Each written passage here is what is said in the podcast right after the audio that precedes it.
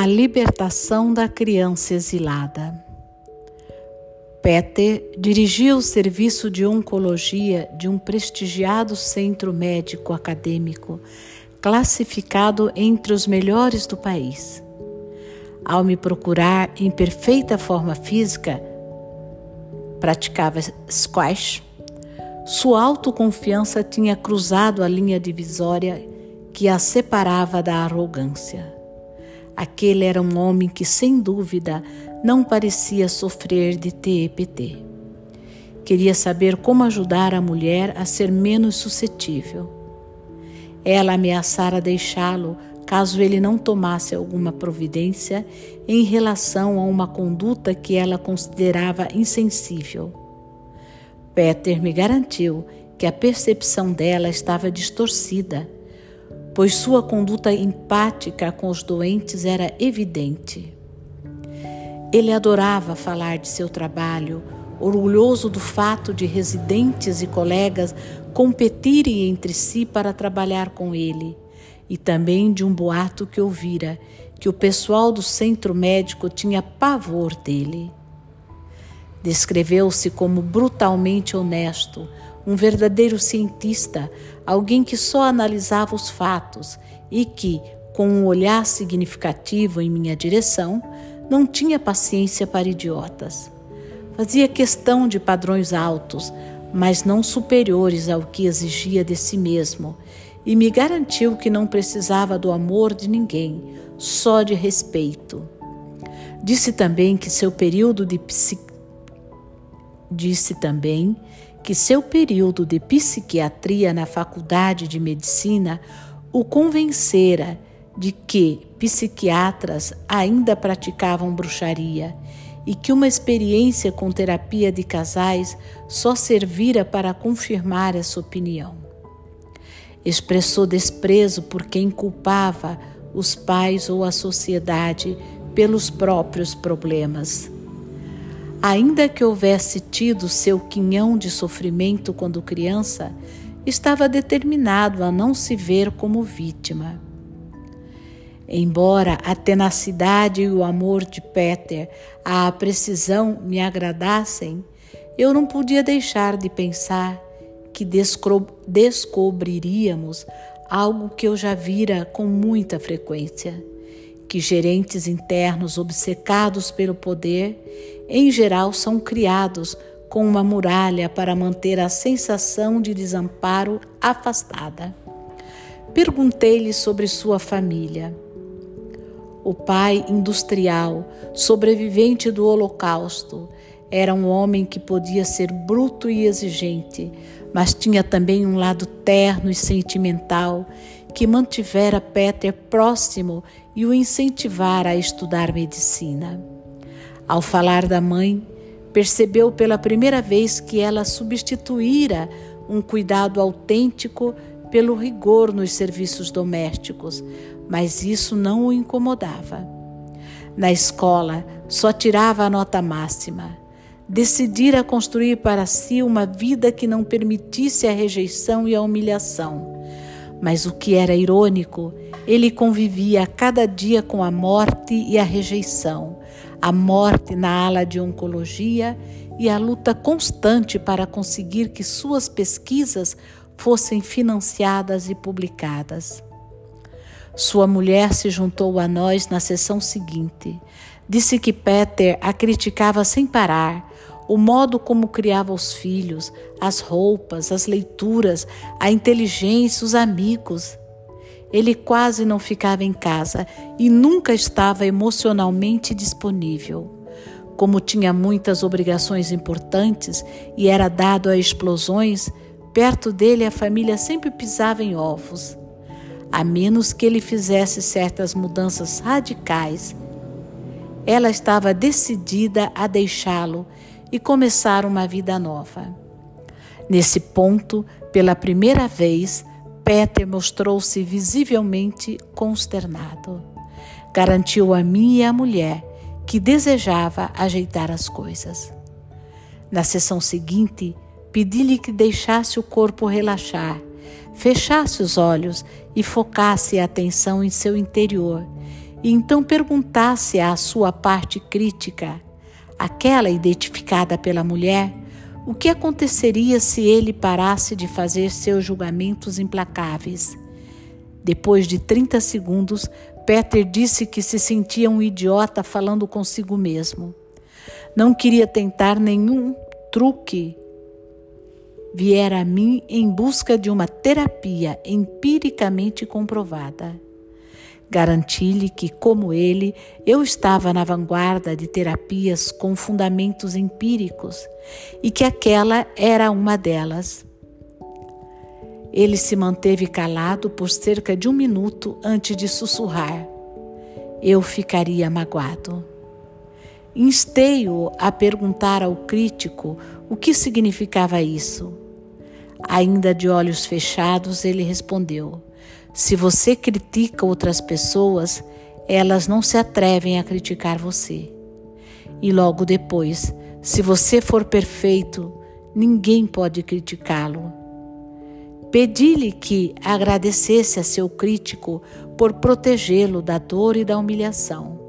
E quando Peter voltou a se calar, vi que seus ombros relaxavam e sua respiração se tornava mais lenta e profunda. Depois ele me disse que tinha consciência de que sua soberba estava afetando as relações com colegas e alunos. Sentia-se solitário e preterido em reuniões profissionais e pouco à vontade em festas do pessoal do hospital. Perguntei-lhe se queria modificar aquela parte colérica que ameaçava as pessoas. Sim. Pedi então que a localizasse em seu corpo e ele a encontrou no meio do peito. Mantendo ainda o foco em seu interior, perguntei-lhe como se sentia em relação a ela. Ela o deixava amedrontado. Em seguida, pedi que continuasse concentrado naquela parte e verificasse o que sentia agora. Peter disse que estava curioso em ter mais informações sobre ela. Qual é a idade daquela parte? mais ou menos sete anos. Pedi que seu crítico mostrasse do que ele o protegia. Depois de um silêncio prolongado, ele disse, ainda de olhos fechados, que estava vendo uma cena de sua infância. O pai batia no menino. Ele e Peter, assistindo aquilo, pensava em como o menino era burro por provocar o pai. Perguntei-lhe o que sentia em relação ao menino que estava apanhando e ele respondeu que o desprezava. Era um fracote e um chorão.